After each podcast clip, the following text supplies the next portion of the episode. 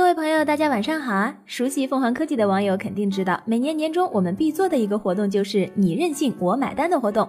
年底了就应该选一款礼物犒劳辛苦的自己。什么？没钱哭穷？我们送你呀！想要什么数码产品，统统告诉我们呗！凤凰科技年终策划满足你哦！报名方式请参照今天的头条文章。FM 的小伙伴呢，请关注凤凰科技和 Tax 的微信号，回复报名即可查看参与方式啦！价值万元的数码产品已经在向你招手了哟！如果一切顺利的话，我们会派出伊娃亲自将奖品送给你的。好了，接下来来说说今天的新闻。先来说说和车相关的。为了在无人驾驶技术中补掉队，Uber 周一宣布收购了一家位于纽约的人工智能初创公司。按这家公司的联合创始人的话说，他的研发团队能力可以从提升交通预测水平覆盖到研发一辆未来会飞的汽车呢。也就是说，以后要是 Uber 开发出一辆会飞的汽车，也不是什么稀奇的事儿。而且呢，现在 Uber 对无人驾驶汽车也挺上心的，自家的无人驾驶汽车也已经上路测试过了。这样的话呀，之后优博出一辆带有无人驾驶技术的会飞的汽车，好像也不是没可能的事儿啊。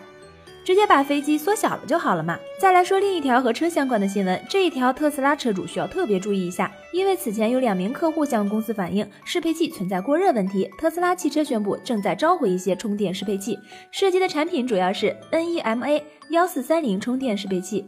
召回的产品包括了 NEMA 幺四三零、幺零三零、六五零适配器，而它们呢是独立销售的。特斯拉表示，虽然 NEMA 幺零三零或者六五零适配器没有出现事故，但是它们与 NEMA 幺四三零有共同之处，因此我们决定一起替换。哎，你看看，还是特斯拉这样的公司比较有良心，不像那些手机爆炸了还天天说没事的厂商。接下来我们就来说说手机自燃的厂商吧。前两天咱们说过，上海市消费者权益保护委员会发布了个别消费者反馈的 iPhone 自燃的情况的报告。数据统计，今年九月一日至十一月三十日，共接到八名消费者投诉，反映其苹果手机在正常使用或正常充电的情况下突发自燃。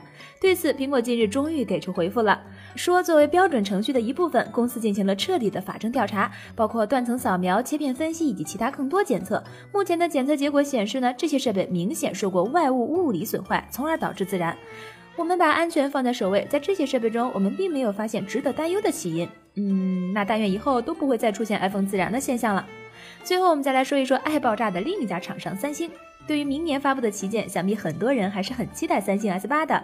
就在最近，外媒放出了不少这款旗舰的猛料，其中包括取消三点五毫米的耳机孔，支持 Type C 接口等等。诶，接口招你们惹你们了呀？想增加其他配件的使用空间，就取消这取消那的，不怕耳机厂商和数据线厂商伤心吗？另外，三星 S 八将采用 2K 分辨率的 Super AMOLED 屏幕。为标准的 RGB 排列，能进一步降低功率，拥有更长的使用寿命。至于三星为什么没有选择为 Galaxy S8 配备 4K 屏的原因，那外媒分析称，三星可能认为在 S8 上使用 4K 屏啊，有些太早了。